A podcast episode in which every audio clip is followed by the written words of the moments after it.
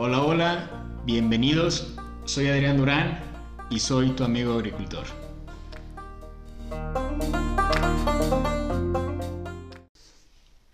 ¿Qué tal amigos agricultores? Ahora sí, estamos aquí, la primera entrevista. Me da mucho gusto de, de tener a esta persona aquí conmigo. Se las presento, se llama Arturo Loza. Estudié con él en la, en la carrera va a ser la primera entrevista, yo creo que de varias, la primera entrevista de tu amigo agricultor. Y pues ahora sí, Arturo, platícanos primero un poquito de ti. Ok, pues primero que nada, gracias Carlos por tenerme aquí. Este, ha sido un placer que ser tu primera entrevista, espero que de muchas. Y de aquí a la fama, a la fama. Ah, ya me trabé. Tú dale, Ok. Bueno, este, pues... Aquí no se edita nada, eh, güey, así que... Me llamo igual Arturo Loza, este, estudié en la Universidad de La Salle Bajío, tenemos seis años de que nos graduamos, estudiamos aquí con Adrián, este, actualmente pues trabajo con una empresa mexicana que es transnacional en el, en el ramo de los bioestimulantes. Y no sé qué más. Ok, vamos al tema de lo que fue el último podcast.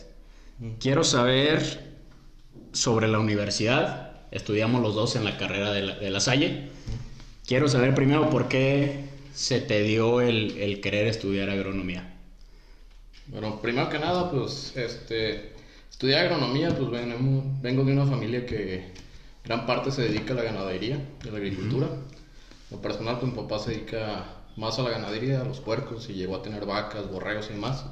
Entonces yo me acuerdo que quería estudiar veterinaria, pero en ese entonces mi papá me dijo que pues veterinaria pues que no que no era buena carrera, que era muy mal pagada, que entonces que buscar otra alternativa y yo le dije, me acuerdo que le dije agronomía y me dijo, ay, agronomía, pero si a ti ni te gusta el campo, o sea, me decía, o sea, me trató de desalentar, que eso no, que para qué quieres mejor otra carrera, si ya sabes que esto es sufrido y demás.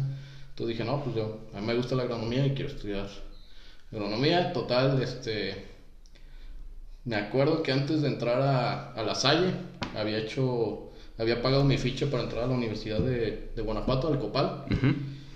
Y afortunadamente o tontamente de mi parte, confundí las fechas de, del examen. Me acuerdo que era un 23 de, creo que de octubre, y yo creí que era un 26. Entonces, pues no hice el examen. Y pues mi única opción que quedaba, bueno, entre mis opciones estaba La Salle, entonces también había hecho el examen en La Salle y pues quedamos en La Salle y pues gracias a Dios estudiamos ahí y no... Cuando entraste, o sea, entraste queriendo eh, estar como por ejemplo en producción, en alimentos, porque tú vienes de la familia ganadera, mm. Pero te veías como metido más en el tema ganadero o en el tema agrícola. Pues en un inicio había pensado en el tema ganadero, pero después de que estás ahí en toda tu vida en eso y de que te das cuenta de que no había días festivos, no había no había navidades, no había años nuevos, no había vacaciones, que todo, pues ahora sí que los animales no saben de nada de eso, o sea, ellos tienen que comer dos veces al día, todos los días se los tienen que barrer. Entonces muchas veces yo me daba cuenta que trabajando con mi papá, pues cuando era Navidad, Año Nuevo, las fechas importantes, pues los empleados sí tenían descanso, pero pues era cuando a nosotros nos tocaba trabajar más. Entonces, y aparte, te dabas cuenta de que no era a veces, era un negocio muy apretado hacer una ganancia y pues veías, por ejemplo, a primos o conocidos que eran agricultores que pues de repente en una temporada les podía ir muy bien y, y también, por ejemplo, tenías un poco más de flexibilidad y descansos entre temporadas.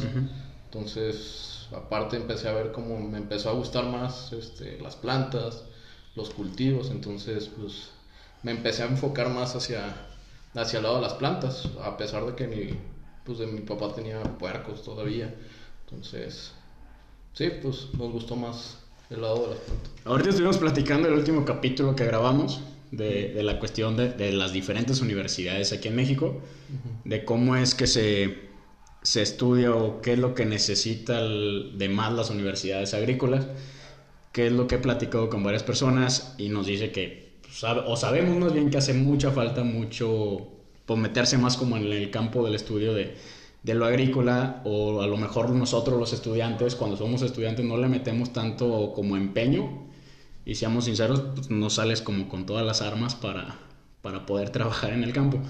A eh, forma resumida, ¿qué es lo que piensas tú de, de la Universidad de La Salle? De cuando estuviste tú, o sea, ¿qué, ¿qué, es lo que piensas? Ya, La Salle creo que es una... Tiene sus ventajas y sus desventajas el programa de estudio que nosotros tuvimos. O sea, nosotros salimos como ingenieros agrónomos en producción.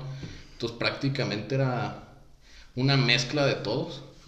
Desgraciadamente yo recuerdo que primero vimos lo que era de plantas y los últimos semestres era de animales. Y pues si no te terminas dedicando a animales pues la verdad es que no, no te interesa te da huevo las clases. o es, una embarrada nada más o sea no es como una cultura general nada más como para saber. O sea sales sabiendo todo y nada digamos. No sales sabiendo a profundidad en un tema en específico.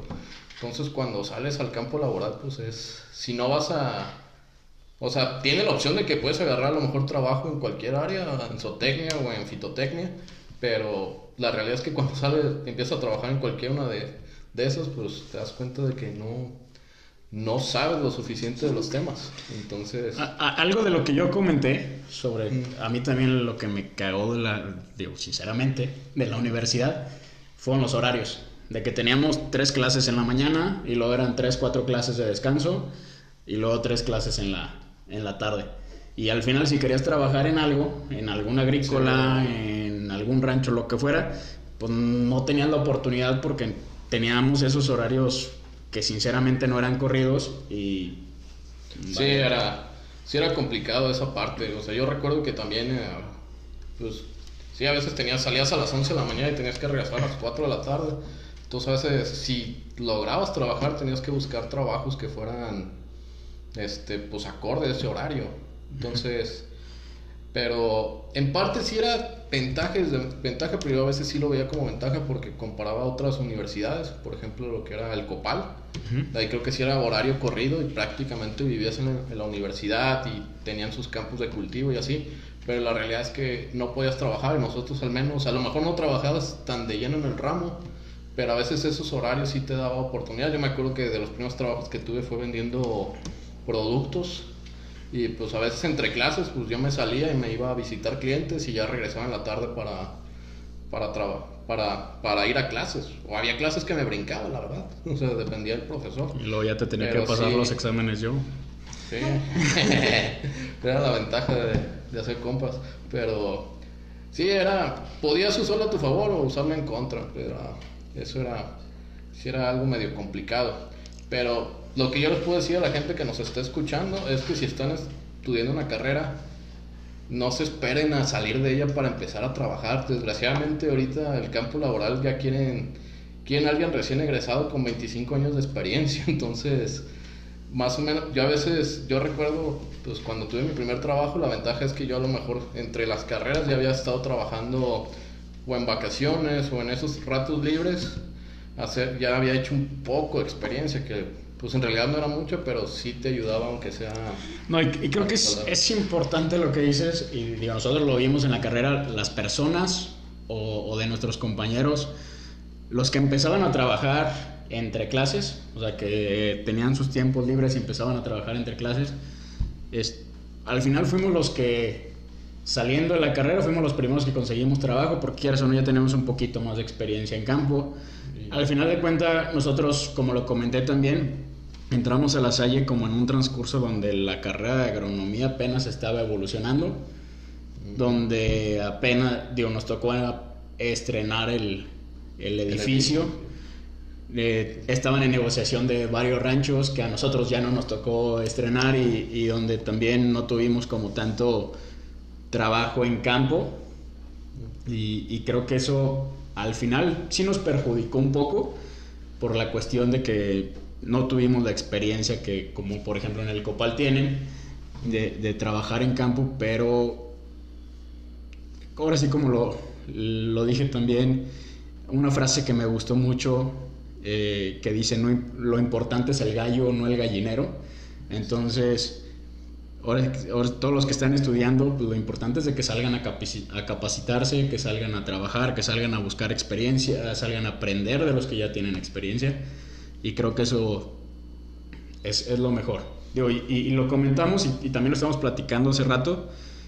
Creo que a los profesores también les hace falta mucha actualización. Digo, sí, bastante, algunos. Nosotros lo, lo tenemos en cuenta donde, pues a lo mejor el profesor, o varios de nuestros profesores, sinceramente, ya eran de edad adulta.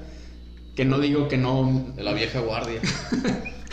donde digo que no trabajaran este, en esos momentos en campo, porque sí había algunos que sí estaban moviéndose un poquito, pero no tanto. Cuando, a lo mejor cuando estaban más de nuestra edad, sí estaban trabajando en campo, pero yo creo que traen esa experiencia de, de antes y, y, tú sabes que la agricultura ahorita últimamente, aunque, aunque no parezca, pues son lo que más va innovando este, en, en el ámbito de, de la industria. Entonces, lo que nosotros aprendimos ahorita, si no nos seguimos capacitando, en unos sí. años ya... ya sí, desgraciadamente sí, es muy cierto lo que dicen muchos de nuestros profesores, pues trabajaron, cuando, antes de dar clase a lo mejor ya tenían 10 o 15 años sin trabajar, pues. Entonces seguían con ideas muy desactualizadas, pues seguían, este, y eran muy cerrados, pues les decías, es que profe, eso ya no se usa, nada, no, no, así se usa, o pues necios, pues, o sea, era era diferente y sí no se actualizaban y eso también, o sea, como dicen nosotros, en la Salle hubo un momento, bueno, nosotros cuando entramos a la Salle creo que fuimos la generación más grande hasta ese momento, que uh -huh. éramos 70, y antes la generación, la generación anterior, los que iban un año arriba de nosotros, fueron 20 o 30, algo así. Sí. Entonces, este, de ahí, o sea, ya las generaciones empezaron a ser más grandes, ya empezó a haber dos grupos, no sé si ahorita sigan igual o ya haya más, pero sí fue ya también cuando la Salle empezó a o yo creo que en todos lados ya le empezaron a poner más atención a la agronomía, porque de hecho yo creo mucha gente fuera de este podcast le dices que eres agrónomo y no sabe ni qué es. O sea, me ha pasado varios lados que es agrónomo y les tratas de explicar, ah, eres doctor de plantitas, o ah, sí, algo así, doctor de plantitas, como le quieras llamar. que siembra los frijolitos. Pero entonces te, te digo, mmm, se me fue la, un poco la idea, pero te digo, sí, en este ramo también hay que continuar actualizándose, o sea, siempre hay nuevas técnicas, nuevas tendencias, este, y desde ahora cada vez, por ejemplo, el agricultor muchas veces los, los, vegetales o las frutas siguen a un mismo precio, no pueden subir, pero sin embargo los insumos, las rentas, el agua, la tierra que tienes para producir cada vez hay menos y más costosa, entonces sí tienes que estarte actualizando y eh, entrando de manos de la tecnología. O sea, ¿cuándo te ibas a imaginar que iba a haber tractores que ya se manejaron por GPS? Pues? Y que a veces el chofer solo, prácticamente el tractorista nomás es para voltear el tractor y ahorita ya hay tractores que ni siquiera necesitan al, sí. al chofer y se están trabajando en prácticamente tractores que son drones. O sea, entonces, o también, por ejemplo, ¿quién se iba a imaginar los invernaderos que tú ya también ibas a programar tus tanques y ellos te iban a dar la fertilización? Entonces, sí hay que, hay que continuar actualizándose yo creo que si eres de la generación ahora sí millennial, creo que nos toca hacer este, o sea, tenemos más facilidad para adaptarnos a eso y tenemos que seguir actualizando y cómo adaptar tecnología que está ahorita, adaptarlo al servicio del campo. Yo creo que también no, no hay que como eh, porque ahorita digo, para la gente que nos está escuchando, los que están a lo mejor estudiando prepa, que están por decidir una carrera, tampoco no quiere decir que la carrera de agronomía sea mala, de que no vas a aprender nada. Eh, y lo comenté también, eh, este, un amigo me comentó, me dice, ¿sabes qué? Yo entré a agronomía, pero entré, él acaba de egresar hace el año pasado. Este, me dice, yo entré a agronomía sin saber absolutamente nada, mi familia no es agricultores, eh, no sabía nada, pero entré a la Salle y, sinceramente me llevé a las bases teóricas, donde la verdad ahorita estoy aprendiendo muy bien. También empecé yo por mi parte y ahorita también llevo una producción de fresa orgánica y le está yendo bien. Entonces, creo que también no significa, o lo que estamos contando, no significa de que no entren a la carrera, simplemente estamos como dando esa alerta de que a lo mejor si entras a la carrera no vas a aprender todo, que tienes que verlo por tu cuenta y, y, también pues es yo creo una alerta para si alguna vez llegan a escuchar esto algún director, profesor o lo que sea, pues que tienen que poner más énfasis en, en diferentes cuestiones. Es que yo creo más bien como la carrera es tan diversa, ya hay tanto ramo de acción, ya hay tantos cultivos, ya hay tanto, tanto que ver, o sea, aprendes como dices, tú aprendes las bases, Pero ya depende de ti cuando salgas adap- adaptar esas bases o actualizar esas bases a lo que te vas a dedicar. O sea, dependiendo del cultivo. O sea, tú sabes, todo cultivo a lo mejor tiene cierta base en su manejo, pero los manejos cambian de cultivo, las plagas, la fertilización, los momentos fisiológicos del cultivo, o sea, todos cambian. Entonces, tienes esas bases, pero hay que seguir aprendiendo y actualizándote. Estoy completamente de acuerdo y no podemos quitar tampoco de lado lo que se vive en la universidad. Las novatadas, las fiestas. Sí, más que Qué nada- anécdotas. Sí, la universidad es... Yo creo el mayor valor de la universidad es hacer los contactos. Exacto. Y las relaciones sociales, eso es una parte invaluable de, de estudiar en la universidad. O sea, no sabes, cuando te sales al campo laboral, no sabes quién te puede terminar echando la mano o, o en qué te vas a terminar dedicando y esos contactos te pueden servir. pues. No sabes si te vas a dedicar a la agricultura y entre tus contactos está alguien que su familia se dedica a comercializar o se va a dedicar a comercializar. Entonces todo es una cadenita y todos estamos de todo y desgraciadamente en este negocio todo es cadena, el agricultor depende de quien comercializa, el que comercializa depende de quien lo vende. Entonces todo es una cadenita desde que lo siembras hasta que llega al consumidor final. Entonces para eso es bueno tener las relaciones. Muy bien. Ok, creo que ya hablamos un poquito de la universidad, de, de cosas que hacen por mejorar y tú mismo hasta lo estás platicando que a lo mejor eh, no aprendes todo, pero ahora, a ver, platícame cuando terminaste la, la universidad, que terminaste la carrera, ¿cómo fue ese proceso de, ok, pues ya fue el último día de clases, el último día de examen? Eh, ¿Qué fue lo que pasó contigo después de, de eso? O sea, tu experiencia, que yo creo que a muchas personas les, les puede interesar y más a los estudiantes que también están a punto de acabar, que, que es algo que me piden mucho que platiquemos sobre experiencias. Entonces, platícame tú sobre tu experiencia al terminar agronomía. Pues bueno, yo recuerdo ya en los últimos semestres, de hecho yo creo que casi ya estaba a punto de no acabar, o sea, en ese momento pues el negocio de mi papá o de la familia estaba mal, o sea, estábamos, este, yo ya, pues tú lo recuerdas bien, o sea, ya estaba, hubo un momento en la carrera, al final que tenía tres diferentes trabajos, este, pues uno era de RP en un bar, tú lo recuerdas, o organizando fiestas, este, que pues no ganabas mucho, pero pues te divertías y ahí queda una lanita por la semana. Otra era vendiendo agroquímicos. Y esta, bueno, productos orgánicos, llamémoslo así, no eran tanto agroquímicos. Y esta misma persona que vendía esos productos quiso poner una tienda para vender también productos orgánicos aquí en León. Y me acuerdo que también me, me pidió ayudar y también pues iba en las tardes o en tiempos libres y pues también me daba otra, otro dinero extra. Pero en base a eso de que pues el negocio familiar estaba un poco mal, pues yo era, yo dije, yo tengo que salir de la carrera trabajando, pues, o sea, yo no me puedo quedar desempleado y también yo no quería ya seguir en el negocio familiar, o sea, había, hubo un momento en el que recuerdo que mi papá me dijo, esto es mío, a ti te toca hacer lo tuyo y esto yo, yo me lo voy a acabar y no te va, A tocar nada. no te va a tocar nada. O sea, a lo mejor me lo dijo, a lo mejor entre broma o algo así, pero fue, fue algo que me quedó muy claro y pues dije, pues sí, cierto, esto lo hizo mi papá, pues me toca a mí hacerlo. Entonces, yo recuerdo el último semestre, estuve mandando currículums desde antes de salir, o sea, el último semestre yo mandé a distintas empresas, pues ya tenía algo de experiencia en ventas y de, de productos, entonces dije, pues voy a buscarle en empresas y recuerdo una empresa que, que está en el ramo, que es de,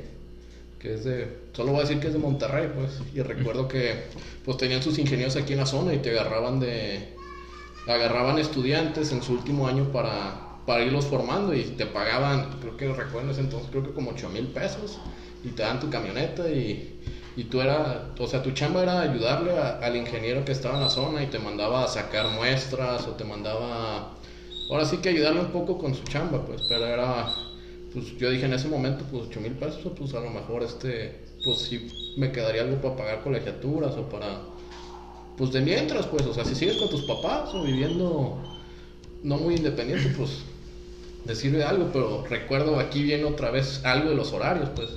Recuerdo que según yo no quedé, yo estaba por quedar y yo no quedé porque yo todavía el último semestre tenía esos horarios intermitentes, pues tenía que ir dos, tres horas o cuatro, cinco, dependía del día, pues no tenía horarios fijos Y recuerdo que al que agarraron fue del Copal y pues fue que ellos no tenían que ir más que los sábados o ir unas cuantas horas a entregar algo de, no sé si de la tesis o algo y él tenía un horario libre.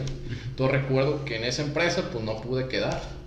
Y ahorita pues yo digo que bueno que no quedé porque pues después recuerdo entre estar mandando esos currículum y entre la importancia de tener los contactos pues teníamos un amigo que se llama Felipe que le mandaba muchos saludos. Casa papá, felicidades. este, eh, que él trabajaba ya con una empresa que venden agroquímicos aquí en León. Igual, este, entre esos horarios, él también se iba a trabajar con ellos. Y él entre, pues él ya tenía contacto con alguien que ya era gerente regional de la empresa para que trabaja ahorita. Bueno, era gerente ya de, de medio país. Entonces le, empezó a comentar de, pues, de que ya nos íbamos a graduar y que tenía dos compañeros. Uno era Irán, que, que era de Hidalgo, y que que el que estaban buscando trabajo y otro fui yo. Y pues que yo era aquí de León, pero que pues me, me podía salir a cualquier lado. Todo recuerdo que pues sí, mandé el currículum, todo muy bien, entrevistas, bien. Me acuerdo que me dijo que para la entrevista era en Puebla. Entonces, te quiero al día siguiente ahí en Puebla para que hables con el encargado de la zona y pues me acuerdo que tuve que agarrar. Creo, creo que antes de eso, digo, no sé si, si estoy recordando bien o mal, pero creo que tuviste una entrevista o algo, digo, si, no mal recuerdo, que creo que te habían como medio rechazado de la empresa. Ah, a eso voy. Ah. Entonces, tuve esa entrevista con el líder regional, con el líder de esa zona, y sí quedó bien, me vio bien. El problema fue que había hecho el examen psicométrico y al perfil que ellos buscaban, eh, decían que yo no, yo no era el adecuado, recuerdo, o sea, después, años después hablé con la de Capital Humano, que igual le mando muchos saludos, ya no está por ahí, este, pero me dijo que en ese psicométrico salió que yo tenía mucho empuje, mucho control que se necesita para las ventas, mucho empuje más bien, que se necesitan para ventas, pero no tenía control, pues, entonces que era, era rebelde, pues, que era un poco rebelde y pues revisando la historia, pues sí, era o sea, por la situación que traía mi papá y como las... Yo digo que más bien en ese psicométrico salió como la desesperación que yo quería de salirme de, de tu casa. de León, de conseguir un trabajo. Entonces eso fue lo que yo creo se vio reflejado y eso fue lo que les... como les causó inquietud o que no era el perfil que ellos buscaban. Como que buscan el empuje y el control equilibrado en estas empresas. Entonces, pues ya yo estaba un poco triste. Recuerdo que mi mamá me dijo, no, este, mira, dijo, pues son ventas y ¿A poco si un cliente te dice que, que no vas a dejar de insistir? Me dije, insiste, manda un correo. Y pues recuerdo, me acuerdo que me puse a redactar un correo, se lo mandé a Capital Humano, se lo mandé a ese gerente, al gerente de medio país. Este, para esto te digo que todo iba bien y ya después yo noté que cambió mucho la actitud del gerente regional, o sea, de que... Entonces yo me acuerdo que tuve que hablar con él prácticamente, o sea, demostrarle que yo tenía ganas y demostrar que, este, pues que me dieran la oportunidad. Entonces, pues el chiste es que lo recuerdo que hablé con la Capital Humano, después tuve una entrevista con la jefa de Capital Humano, eh, que igual le mando muchos saludos a la licenciada. Este, me dijo que, o sea, que sí me podían dar la oportunidad, pero que ellos esperaban que me iban a tener problemas conmigo. Por eso mismo de cómo se veía mi perfil, porque me iban a dar la oportunidad de esos tres meses. Entonces recuerdo que tenía esos tres meses de Puebla, entonces me acuerdo que este, pues sí, me contrataron. Recuerdo que una semana antes de la grabación nos fuimos a, me fui a capacitación. Me acuerdo que me llevaban a Tapalpa y aquí en la zona de León con uno de los ingenieros de aquí. Y ya después, recuerdo, fue la graduación. Este, y recuerdo que, pues bien crudos y desmañanados todos, tuvimos que agarrar un vuelo el siguiente día a Chihuahua, que es donde está el corporativo de la empresa. Y pues ya esa semana fue nuestra capacitación. Una semana primero tres días de capacitación y luego hubo una, una reunión anual de todos los vendedores. En ese entonces la empresa no era tan grande, yo creo no llegamos ni a 40 ingenieros. Hoy en día, yo, aquí en México, yo creo que tenían, ya, ya están cerca de los 100. O sea, es una empresa que ha crecido mucho en estos años. Y recuerdo que pues, terminó esa semana de capacitación y pues de regreso y directo a Puebla. Te fuiste a Puebla con la empresa Innovac. Eh, ¿Cuál fue digo, tú eres de León, tu familia es de León. ¿Cómo fue eso de, de pues, viajar a otra ciudad, irte a vivir a otro, literal, otro estado, por trabajo? dejar donde vives, dejar a la familia, dejar todo. Y pues, ahora sí que al a ver qué, qué va a pasar. Este, híjole. Pues sí fue un cambio, o sea, tú te acostumbras como a la forma que era en León, que veías agricultores grandes, o sea, la forma de vender. La verdad, Guanajuato sí es un estado que dentro de México sí está muy tecnificado. Y vas a Puebla y el Puebla era un cambio totalmente distinto. Pues para empezar, hay agricultores grandes. Aquí pues, es muy común encontrar, o sea, yo creo que los agricultores pequeños que luego encuentras son 30, 40 hectáreas, 50. Aquí en Guanajuato. Aquí en Guanajuato. Allá un agricultor grande era ese, el de 30, 40 hectáreas, pues. O sea, era muy raro encontrar agricultores de 100, 200 hectáreas. O generalmente todos los agricultores eran pequeños. O sea, había mucho. Este. La tierra estaba muy dividida. O sea, desde. Eso viene desde la Revolución Mexicana, que se acabaron los latifundios y empezaron aquí con, las, con los ejidos. Entonces todos los agricultores tienen pedazos pequeños de, de, tierra, pero también este, lo interesante en Puebla, bueno, que me tocó empezar a trabajar fue en invernaderos de tomate. Eran de, pues se podría decir de baja, mediana tecnología. Entonces sí fue un cambio, pues, porque sí, ahí fue, ahí fue donde te das cuenta de, este, de de que no tenías todas las bases, pues, o sea, ya un cultivo de invernadero pues sí requería algo más técnico y en ese momento pues a lo mejor habías visto el balanceo de nutrición, este, eh, habías visto la teoría de invernaderos, pues no la habías visto tan a profundidad, pues. Entonces también eh, fue, fue un reto empezar ahí, porque te digo, recién graduado y que ya te contrató una empresa así, entonces, y luego recuerdo que pues eso no, el distribuidor que me tocó no tenía clientes grandes, pues, o sea, quería, o sea, yo recuerdo, para lo que me habían dicho, que para que tú fueras rentable en esta empresa, tú tenías que vender 3 millones y medio de pesos. A, ver, antes, antes de, entrar así como al, al, a lo que haces, más bien explícame o explíquenos de forma sencilla cuál es tu trabajo en sí. O sea, este, bueno, en ese entonces se le llamaba ingeniero de desarrollo, pues. O sea, mi empresa está en el área de bioestimulantes y tenemos distintos productos desde acondicionados de suelo, enraizadores, este, foliares, este, agrobiológicos. Entonces, o sea, mi chamba era este, ir con el agricultor, este, recomendar o hacer pruebas y mostrarle cómo funcionan los productos. Y, y ahora sí ir agarrando clientes y pues te miden por ventas. Entonces, este, o sea, en ese entonces yo recuerdo que no traía muchas bases y de hecho los clientes que tenían el distribuidor, o sea, para esto yo no puedo vender directamente, necesitas un distribuidor y el distribuidor que teníamos ahí asignado pues tenía una tiendita y tenía clientes pequeños y prácticamente te digo que quería que fueras con puros productores pequeños y, y recomendaras y vendieras así, pero pues entre productores pequeños, o sea, te lleva el mismo tiempo que uno grande a veces y pues lo que le puedes vender no es tanto, entonces este pues sí fue fue empezar con sus productores pequeños, pero a la vez ir también empezando con productores más grandes, invernaderos, que eran lo que era más digamos más rentable o más este atractivo de ahí del mercado. En, sí lo tuyo pues es un apoyo al agricultor. Sí, se podría decir. El, el cual digo tú como ingeniero o asesor se pudiera decir también de cierta forma, ¿no? O, sea, tú, llevas el producto de la empresa, lo desarrollas para que el productor lo conozca, lo vea, y si al productor le gusta, pues ya que ahora sí como empezarle a, vender. Exactamente, o sea, mi idea es ir desarrollando el mercado, digamos, y ir captando nuevos clientes y a la vez pues es parte de que tienes que asesorar, tienes que recomendar, tienes que saber entender el cultivo, qué momento aplicar, o a veces en Puebla muchas veces pues mi área era digamos, la nutrición, pero a veces también al agricultor, pues eran gente que no había estudiado y en ese entonces tenían sus invernadas por un programa de gobierno, entonces prácticamente tampoco sabían del cultivo, ni de plagas, ni de nada, entonces tenías que también, este, por ahí echarles la mano en qué Sí, es, es, algo que, y creo que, digo, eh, en tu trabajo, y yo lo veo ahora del lado de, de, la producción, eh, van muchas personas o muchos asesores o muchos técnicos, los cuales te, van a desarrollar un producto, van a, enseñarte lo, que tienen, lo que están vendiendo.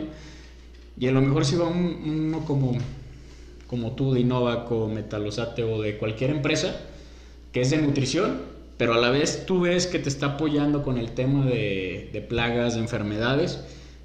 Yo creo que, que, si los productos funcionan, uno como productor dice, pues yo le voy a comprar porque quieras o no, también para mí es como un apoyo o es un asesor no solamente en la nutrición, sino que también me está apoyando en otras cosas que a lo mejor puede que yo sepa o puede que no, donde él me diga qué, o con lo que los dos sabemos, por hacemos algo muy bueno. entonces, también quieras o no, no solamente creo que son ventas, sino que también nosotros como productores lo vemos como un apoyo para nosotros, digo, a varios ingenieros, porque también, seamos sinceros, hay muchos que simplemente van a venderte por quererte vender, y es algo que también, y creo que desafortunadamente para, para varios que están haciendo el trabajo bien, pues es malo porque también hay muchos productores que ya les vendieron por vender y, y pues queda mal. O sea, ya, ya a veces no quieren recibir al técnico o al agricultor, al asesor, perdón, porque ya pasó otro por ahí que quedó un poco mal. Y nomás quieres vender, pues. Entonces te digo, aquí era empezar desde ayudarles a balancear su nutrición del invernadero, a veces cómo regar, cuánto tiempo regar, según cómo estuviera su suelo. Este, también este, calibrar su sistema. bueno, algunos no tenían ni sistema, pues entonces tenías que andar improvisando ahí con el ácido y la fertilización y andar con el pHímetro y el conductímetro ahí en el, midiendo cuánta conductividad salía desde, desde el sistema, desde la bomba o el sistema de riego y luego estar midiendo en el gotero que fuera lo que es. Y también te digo, pues no tenías máquina ni nada, entonces tenías que andarle calculando ahí a la llavecita cuánto ácido pasara para que el pH fuera el ideal, entonces fue muy bueno para aprender y empezar a hacer ahí como los pininos, este, recuerdo que empecé con eso de tomate, pero digo, pues el mercado no era tan grande y después, después me cambié a las papas al norte de Puebla, los empecé a atender, digamos, en esa área era el área de Atlisco, Puebla, este Izúcar de Matamoros. También me tocaba ir a ver cebollas a Morelos. Y también me tocaba lo que era la Sierra Norte de Puebla, que es puras papas, pues.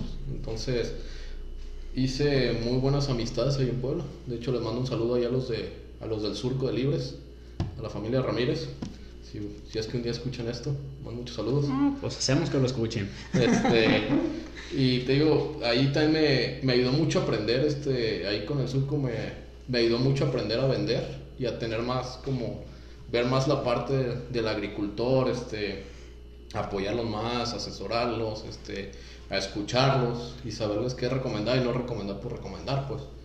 O sea, que el objetivo fuera que el agricultor le fuera bien para que también a ti te fuera bien, pues. Porque si el agricultor le va mal, pues es una cadenita y de ahí dependemos. igual también, digo, eh, para, para terminar como el tema de, de, lo que hacemos y también para dar un poquito más de referencia en la cuestión de las empresas.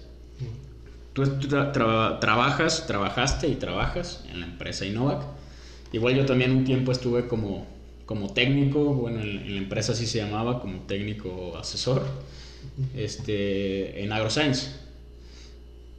Eh, yo viendo y digo, no sé cómo te sientas tú en la empresa, quiero suponer que bien por, por todo el tiempo que llevas, realmente llevas desde que salimos de la, de la carrera ahí.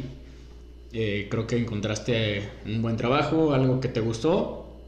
Eh, y, yo lo comparaba, yo estuve hasta igual cuando yo salí de la carrera, como, como lo comenté en el primer capítulo, pues salí de la carrera, busqué trabajo y luego, igual me dieron trabajo luego, luego en la empresa Grosan, que al final de cuentas se pudiera decir que es lo mismo, hasta se puede decir de cierta forma es, es algo muy similar las, las dos empresas, pero yo, yo veía la comparación de cuando estaba, o sea, que se maneja diferente al final las empresas, porque la veía la comparación contigo y con Irán, que los dos entraron en Innovac y yo entré en AgroScience, varias cosas que a ustedes les daban que por ejemplo a mí no. Este, y quieras o no, también te desmerita un poco o te baja un poquito las cosas. Entonces creo que, en cuestión de AgroScience, digo, perdón, de, de Innova, al parecer estás bien o estás feliz ahí en la, en la empresa. Mira, la verdad es una empresa eh, exigente, o sea, sí te exige mucho. Este, es una empresa que yo llevo seis años trabajando con ella y ha sido, yo recuerdo que era estar creciendo 30% cada año. Entonces uno no tenía que, o sea, tú terminabas año era tu meta, llegas a tu meta y ya no tenías que preguntarle al año siguiente, era súmale un 30% a eso. Entonces, durante el mismo año, aparte de vender, tú tenías que ir haciendo el desarrollo o haciendo pruebas o ensayos con nuevos agricultores o nuevos clientes para poder vender el siguiente año, pues para poder llegar a esa meta. Pero así como la empresa te exige, también la empresa te da. O sea, siempre te decían, yo recuerdo así los jefes o los directores, era, ok, aquí queremos llegar, esta es la meta, ¿qué necesitas? O sea, desde, pues tú le decías, pues necesito dinero para marketing, para hacer un evento así, ya está, necesito para estos ensayos, este, muchas, te digo, mucho tiempo te la pasas en carretera, te la pasas durmiendo fuera, también pues sí había mucho apoyo en cuanto a eso, de hoteles, de, de comidas, de, de, gasolina, o sea, de, o sea, de que te dan también tu camioneta, tu, tu celular, la computadora, o sea, es una empresa que exige mucho, que de hecho yo creo que de muchas empresas que vienen y llegan a trabajar en Novak, hay muchos que no se adaptan y se llegan a ir a los poco, al poco tiempo por lo mismo, porque como que creen que nomás es venta, pero aquí es ser un buen técnico, ser un buen vendedor, ser este, digo, y también es, es muy a veces sacrificado en el tiempo.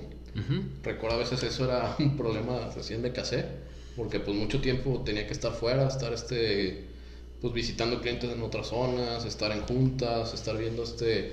Entonces, si es una empresa, te digo, exige y pues, o sea, lo que quieren crecer es bastante cada año, pero también es una empresa que te apoya mucho, te incentiva bastante, o sea, paga bien, o sea, no voy a decir que, estamos mal pagados, este, es una empresa que paga bien y que pues puedes ir creciendo este, conforme vas, este, conforme vas creciendo profesionalmente como persona también pues te van pagando mejor y, hay oportunidades de crecer, pues, o sea, yo cuando empecé, te digo, era, este, técnico de desarrollo en ese entonces le llamaban, ahorita lo llaman líder de subzona, y ya después vas creciendo a líder de zona, y ya, o sea, ya eres tú y estás encargado ya de más, ya tienes más gente, y también, o sea, la, o sea, la paga va mejorando y también, por ejemplo, hay diferentes niveles, o sea, también conforme te vas capacitando y vas subiendo de ese nivel, pues ya te van, o sea, te van dando más responsabilidades, pero también te van mejorando la paga, pues sí, también este, eh, te digo, es una empresa que yo creo que nadie en el ramo agrícola lo hace,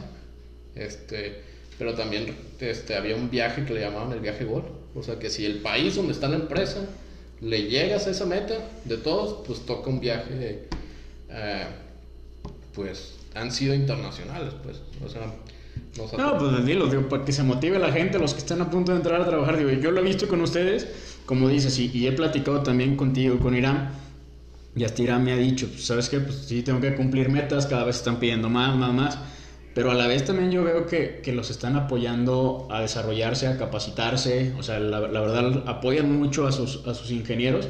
Y también, digo, siguiéndolos a ustedes, veo que, que han tenido esos viajes, que han sido a varias partes, la verdad, del mundo y digo, qué padre también para la gente que, que algún momento tenga oportunidad, sepa que, digo, no sé si se sigue haciendo o no, pero pues que hay oportunidad de, de, viajar.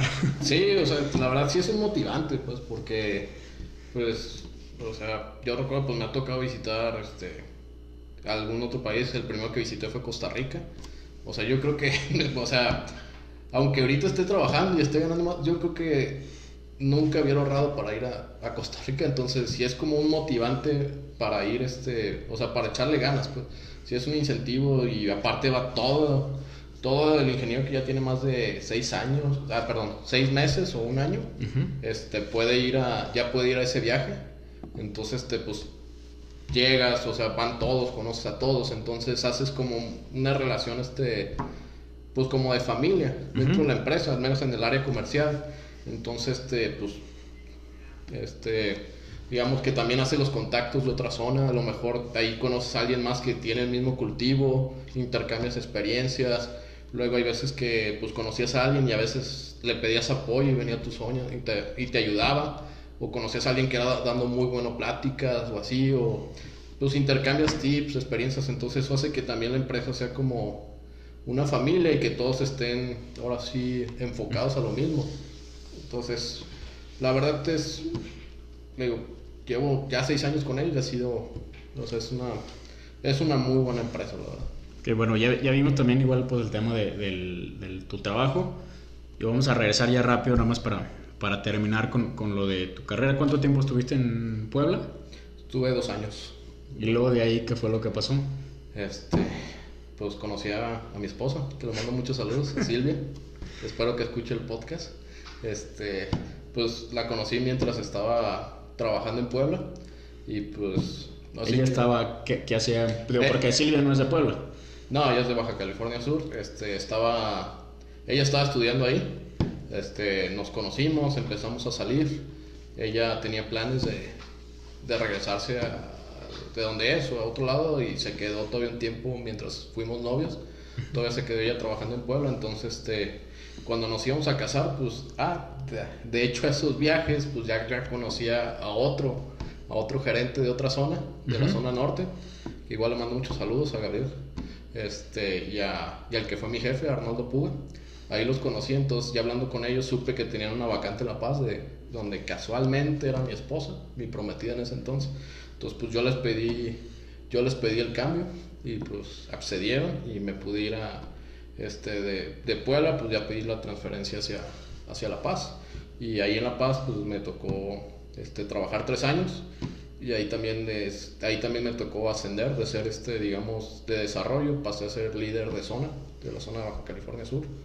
Y, y pues ahí... ¿En, ¿En, Puebla qué cultivos veías? O digo, lo de forma rápida, así. En Puebla me tocó veía tomate, cebolla y papa principalmente. También lo llegué a ver col de Bruselas, cejotes. Este... ¿Y en La Paz?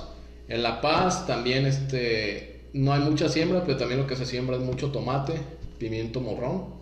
Este, y hacia más hacia el norte, hacia la ciudad Constitución, pues nos tocaba espárragos y papas principalmente. Y, algo de cítricos, pero pues nuestro enfoque principal era el tomate, ah, chiles este, poblanos.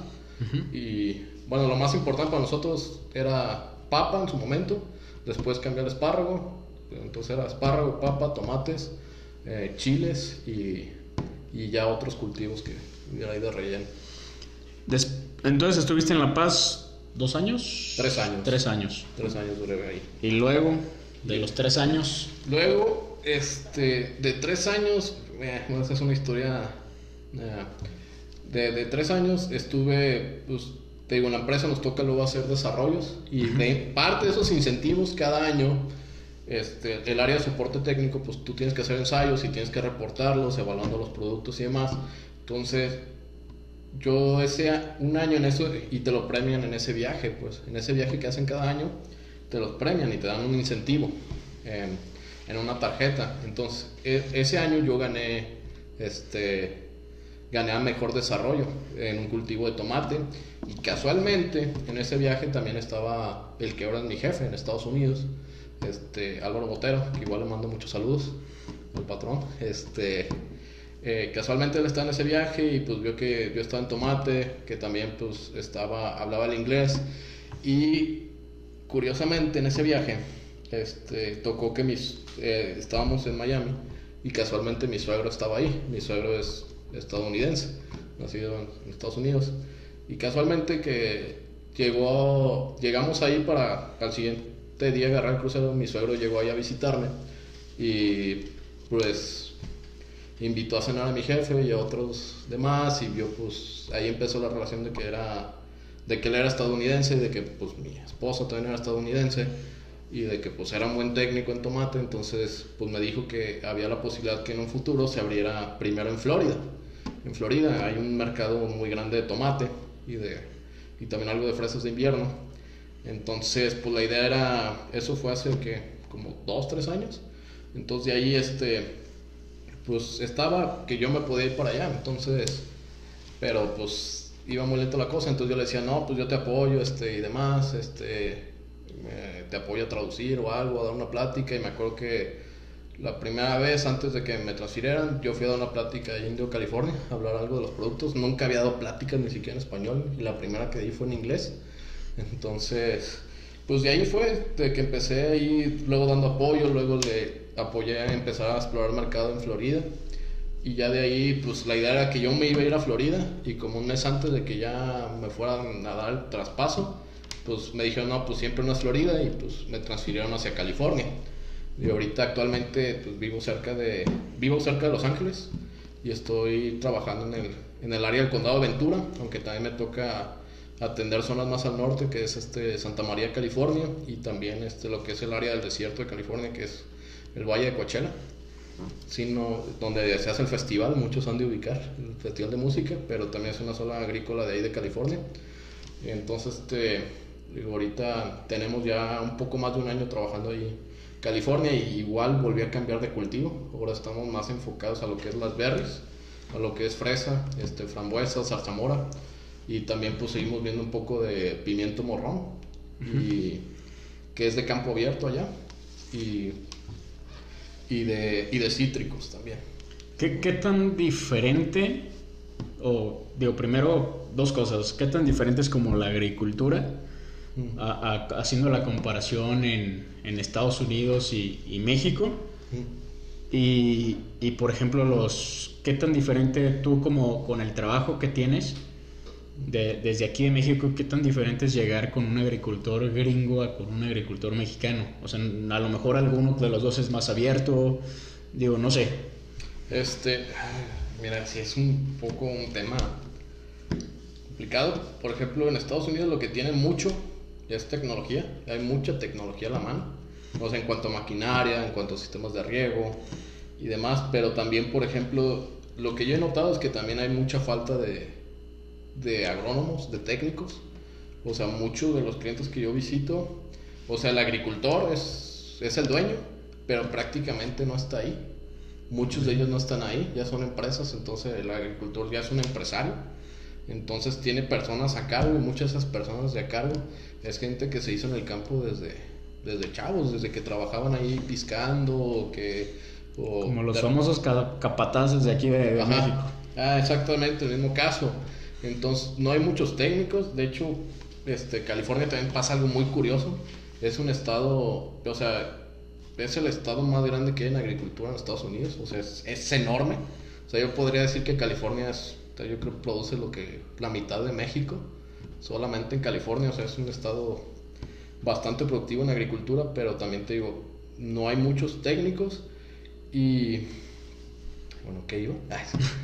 Y las diferencias de... Ya la diferencia, o sea, te digo, sí hay mucha tecnología y todo, pero sí falta mucha mano de obra. Y te digo, California es muy restringido en cuanto al uso de pesticidas. O sea, por ejemplo, en el condado donde yo estoy, es bien curioso. Aquí, por ejemplo, para ir a un rancho es que dale al kilómetro tanto la carretera, agarras esta brecha, pasas este poste, brincas este guardan ganados y demás. Y acá para llegar a un rancho es prácticamente, ah, sí, está en la calle Harbor, esquina con la González. O sea, llegas, el rancho está en el medio de la ciudad, pues. O sea, o sea, yo estoy mucho en el área de Oxnard, California, Ventura, Camarillo, y prácticamente sí, para llegar es, llegas en, en, una calle, pues. Y ahí, está, ahí están los ranchos de fresas al lado de, al lado de las calles, entonces te digo, y hay casas muy cerca, pues. O sea, hay zonas residenciales muy cercas, entonces los productos que puedes aplicar están muy restringidos. De hecho, ahí la figura que ahí se le llama, por ejemplo, yo yo no puedo recomendar allí en California pesticidas, yo no puedo recomendar insecticidas, fungicidas, este, fumigantes, yo no puedo recomendar porque no estoy, no tengo licencia, le llaman el PCA o Pest Control Advisor. Para esto tienes que ya haber tenido experiencia, una carrera fin, este, estar continuando yendo a pláticas, capacitando. Entonces te digo, muchos de los que recomiendan ahí tiene que ser un PCA o luego le llaman el CCA, Certified, Certified Crop Advisor que también ese es como más para fertilizantes porque también está muy restringido los usos de los nitratos en California para que no se lixive, no contamine el agua. Entonces, sí es un mercado que está muy controlado, pero también, por ejemplo, a la vez, este, yo digo que es algo bueno, porque al menos aquí en México te das cuenta que a veces pues tu vecino fumiga, el otro no, y hay un descontrol de plagas. Al menos yo acá no he visto tanto descontrol. También, por ejemplo, ahí siguen también fumigando el suelo, pero el agricultor no puede hacerlo, tiene que contratar una, una empresa certificada para eso. De hecho, es una sola empresa que te puede fumigar el suelo. Y también ves que pues, las fumigaciones se hacen bien a la dosis que es. Y también ves que el cultivo prácticamente ya cuando le falta un mes es cuando empieza a haber problemas de, de que se mueran plantas porque hacen muy bien las cosas. Entonces también el control de su control de plagas y todo no es como que se llega a descontrolar o que llegues a ver cultivos que se acabaron por una plaga. Por eso mismo sistema que tienen de, de respetar las dosis, de aplicar los productos cuando es, este, de no aplicar productos prohibidos. De hecho, cuando tienen que fumigar el cultivo, tienen que, o aplicar el spray, tienen que pedir permiso a los vecinos. O sea, es, es un show, pues. Y también, por ejemplo, el agricultor gringo, pues no es muy abierto a probar nuevas cosas, pues. O sea, muchos ya son de su receta de hace años, desde que el abuelito empezó a sembrar fresas o empezó a sembrar. Entonces, y aparte también todo es por un presupuesto, pues. Entonces ellos, es, o sea, a diferencia de México, ellos no pueden invertir tanto en otras cosas, como por ejemplo porque las rentas es, es muy caro rentar ahí una tierra, y ni siquiera es una hectárea, estamos hablando de acres, que es ni siquiera la mitad de una hectárea. Te estoy hablando que para fresas a veces les cobran 3 mil dólares el ciclo, rentar. Y aparte también la mano de obra, pues es, es cara en dólares. O sea, ahí mínimo te estoy hablando que alguien que trabaja en el campo, su salario mínimo en California es 14 dólares la hora. Entonces, empiezas a echar número. O sea, te puedo decir, por ejemplo, que sembraron, dicen que más o menos sembrar un acre de fresa, o sea, ni siquiera estás hablando de un hectárea, te estás gastando 30 mil dólares, mínimo, hasta más, 37 mil dólares por acre. Entonces te digo que eso también les limita mucho lo que puedes meter, pues. Para los que no están familiarizados con el acre, el acre mide 4.200 metros cuadrados. Poquitito menos de media hectárea. Sí. Bueno, no sé si tengo que revisar, pero es más o menos 2.2 hectáreas más o menos lo que mide. Una hectárea es 2.2 acres más o menos. Entonces es una superficie más pequeña de tierra y imagínate la inversión que, estás, que estás haciendo. Y es lo mismo en todos los cultivos, pues, o sea. Entonces ellos ya tienen su presupuesto, entonces para que algo entre, algo tiene que salir. Entonces, pues tú tienes que demostrar muchas veces que tu producto es mejor, hacer las pruebas, evaluarle mucho más cosas, este, para lograr convencer al agricultor. Y muchas veces convences a ese agricultor y al siguiente año pues no le va a meter a todo tu rancho, a su rancho, te va a dar, no sé, a lo mejor te da 30 acres si es grande o te da un, te da uno más una superficie un poco más para, para incluirlo en su manejo y así, o sea, es mucho más lento. Por ejemplo, aquí en México, a lo mejor así hacen los ensayos. Este, el agricultor pues, no, no, gasta tanto en renta, no gasta tanto mano de obra. Este, puede vender a lo mejor, muchos que exportan pues venden su producto a muy buen precio, entonces tienen un margen más grande para invertir en eso. Y también te voy a decir que, este, que los agricultores, este, más bien los agrónomos aquí, en mi opinión, son mucho más completos aquí en México son mucho más completos que los de allá, pues. Porque, por ejemplo, allá te digo, se especializan mucho en una cosa, pues. O sea, tú eres, tú eres de plagas y, pues, puras plagas. Monitorear y recomendar productos y demás, pero no saben tanto de nutrición, o no saben tanto de manejo, o no saben tanto de equipos. Ellos se dedican a eso y a, a lo que dice la etiqueta. No, no, son tan improvisados como aquí. O sea, tú sabes, o sea, tú eres encargado sí, agrícola y pues te toca andar lidiando con la nutrición, con las plagas, con las enfermedades, con la inocuidad, con, o sea, los riegos, ser muy completo y allá te digo que como que cada quien tiene su especialidad, su parte y no se meten. Entonces te digo que a veces cuando hablas con un ingeniero de allá, o sea, si hay unos muy buenos, pero yo creo que a veces cuando ves así a los que están a tu mismo nivel, no tienen tanto conocimiento o un conocimiento tan diverso como lo tienes. ¿Y qué piensan, o sea, de forma resumida, qué piensan en Estados Unidos de la agricultura mexicana? Ah, mira, depende de dónde estés. O sea, California es, este, son muy respetuosos, son muy abiertos, o sea, ellos no te ven tanto, se entienden, ellos tienen su momento de salir al mercado y de vender. Entonces, y muchas empresas, seamos reales, muchas empresas que están sembrando aquí en México, al menos en berries, son de California. Entonces ellos no tienen, o sea, te puedo decir, una de las empresas más grandes de, de berries, sus ingenieros se los traen de México, pues, del área de San Quintín, pues. O sea, prefieren, les pagan la visa de trabajo y se los llevan a trabajar allá a California porque te digo, a lo que han visto sí son más completos, salen más completos aquí, pues, y se los llevan a trabajar allá. Entonces te digo, si hay una agrícola de las más grandes de donde yo estoy, que sí trae muchos ingenieros de, que a lo mejor son de distintas partes de México, pero que los formó en San Quintín y ya se los trae para Estados Unidos. Entonces te digo, pero si también, por ejemplo, me tocó un caso cuando empezaba en Florida, que ahí sí México es el enemigo número uno, pues.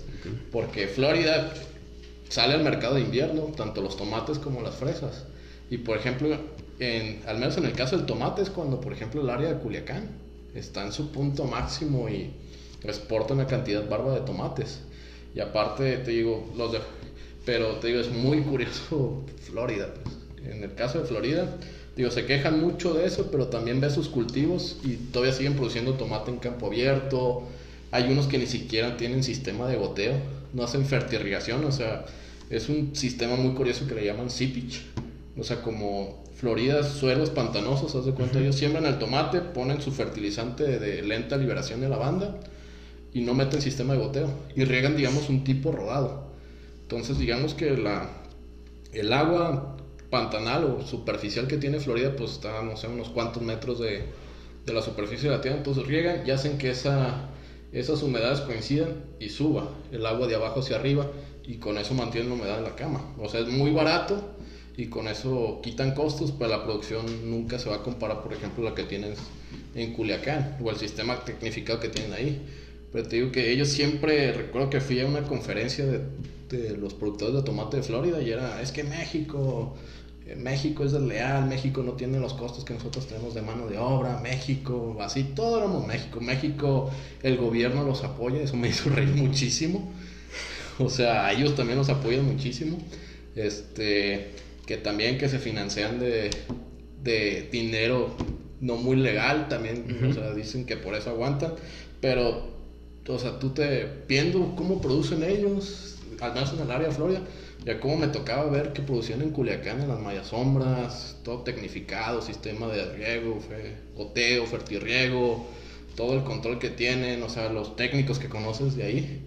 O sea, dices, pues no, no, o sea, sí tienes esa ventaja, pero tampoco, tampoco es para que, para que sea solo eso, pues, porque veías que no innovaban, pues. Que no... Pues bueno, amigo, pues desafortunadamente. Ya me eché una hora. Ya se nos va a acabar el tiempo. De hecho, ya casi por la hora, yo creo, más ya, o menos. Ya dormimos a tus escuchas. no, no, no. Creo digo, se me hizo muy, muy interesante, digo, el saber también cómo, cómo es allá la, la agricultura en Estados Unidos. Y creo que falta todavía mucho por, por aprender. Digo, y qué bueno que también haya muchos ingenieros que están dando la casta por nosotros allá y, digo, también allá para los que nos están escuchando, pues puede haber alguna oportunidad para cualquiera de ellos, siempre y cuando pues empiecen a capacitarse un poco más acá en México, vean diferentes cultivos, capacítense y que sea lo mejor. Y también, ahora sí un mal consejo que, bueno, es un buen consejo más bien que les doy, también traten de aprender un segundo idioma. De acuerdo. O sea, el inglés, la verdad, este, parte de lo que a mí me ayudó irme allá, que yo pues ya había aprendido el inglés y trataba de practicarlo, entonces, este muchas veces pues me dicen, oye, échame la mano, va, consígueme allá, pero, oye, ¿hablas inglés? No, no hablo inglés. Le digo, pues, ¿cómo, cómo te ayudo? O sea, si, hay mucho, si hay muchos mexicanos allá, muchos de los clientes con los que hablan en español, pero el inglés no lo necesitas. Entonces, este, síguense capacitando y si pueden aprender un segundo idioma, apréndalo, nunca se sabe cuándo les va a servir. O sea, en este caso el inglés, pues uno no sabe al rato si el mandarín o hablar francés, terminas trabajando en, en, Canadá y en la... Sí, sí, claro, puede ser cualquiera. O sea, digo, este, si salen, para los, para los que te están escuchando y siguen estudiando la carrera, o sea, traten también de, en sus vacaciones, de agarrar prácticas, de conseguir un trabajo, ir agarrando experiencia, ir agarrando noción de lo que quieren hacer. Y créanme, no se esperen a que, a que terminen la carrera para buscar trabajo sino traten de durante la carrera ir haciendo relaciones, ir consiguiendo trabajo, porque en muchos casos te das cuenta de donde hacen las prácticas, muchas veces donde terminan trabajando, muchos, sí, sí, claro. muchos compañeros así les tocó. Pues bueno amigos, muchas gracias por escucharnos, muchas gracias a ti Arturo por, por ser la primera entrevista, síganlo en, en redes sociales como Arturo Loza, igual sigan también a, síganme a mí como Adrián Durán y muchas gracias, soy Adrián Durán. Y yo soy tu amigo agricultor. Mi Instagram está como vaqueiro.15. Este, no me van a encontrar como Arturo Loza. ah, bueno, pues ahí, está. Muy bien, estamos, perfecto. sigo Adrián, entonces, y muchas gracias Adrián por invitarme. De nada, amigo. Dale, Listo.